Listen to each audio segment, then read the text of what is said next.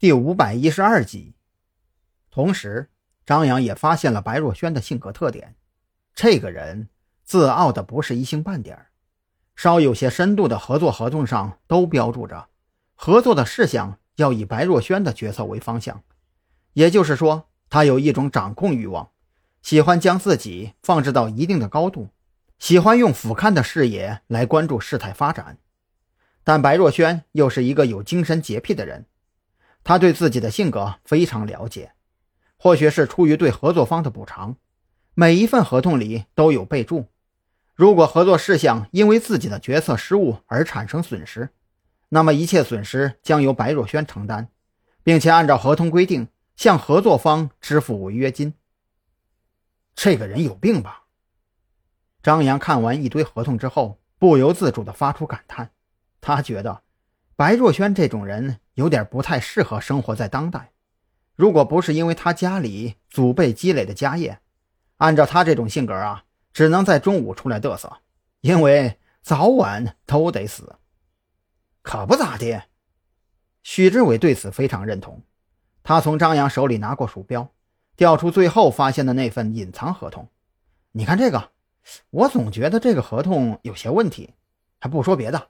就说其他合同都是光明正大摆在内存里面，而这一份却是被加密隐藏了起来。以我的经验判断，其中一定有猫腻。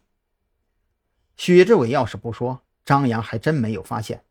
他再次点燃了一根香烟，又去冲了杯咖啡提神，这才逐字逐句地将这份隐藏合同看完。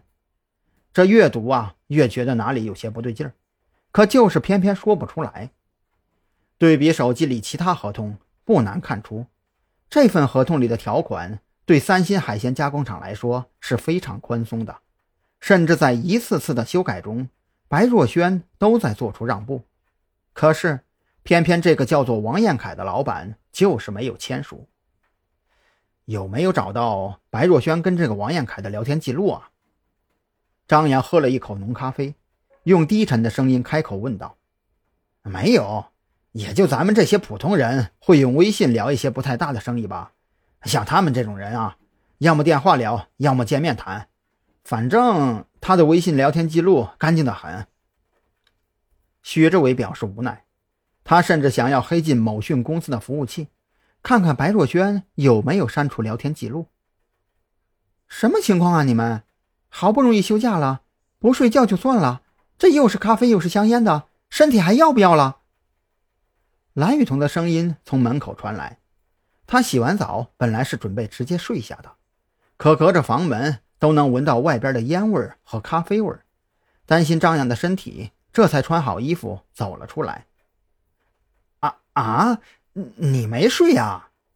许志伟有些尴尬，调查情敌这种事儿，要是让女方知道了，终归显得有些小气不是？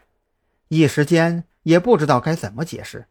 不停地给张扬使眼色，然而张扬这货的榆木脑袋再次犯病，不但没有遮掩，反而还抬头对着蓝雨桐开口说道：“你也没睡啊？刚好过来帮我看看这个。”许志伟当即石化，他觉得张扬这种行为完全是老鼠提刀，满街找猫啊！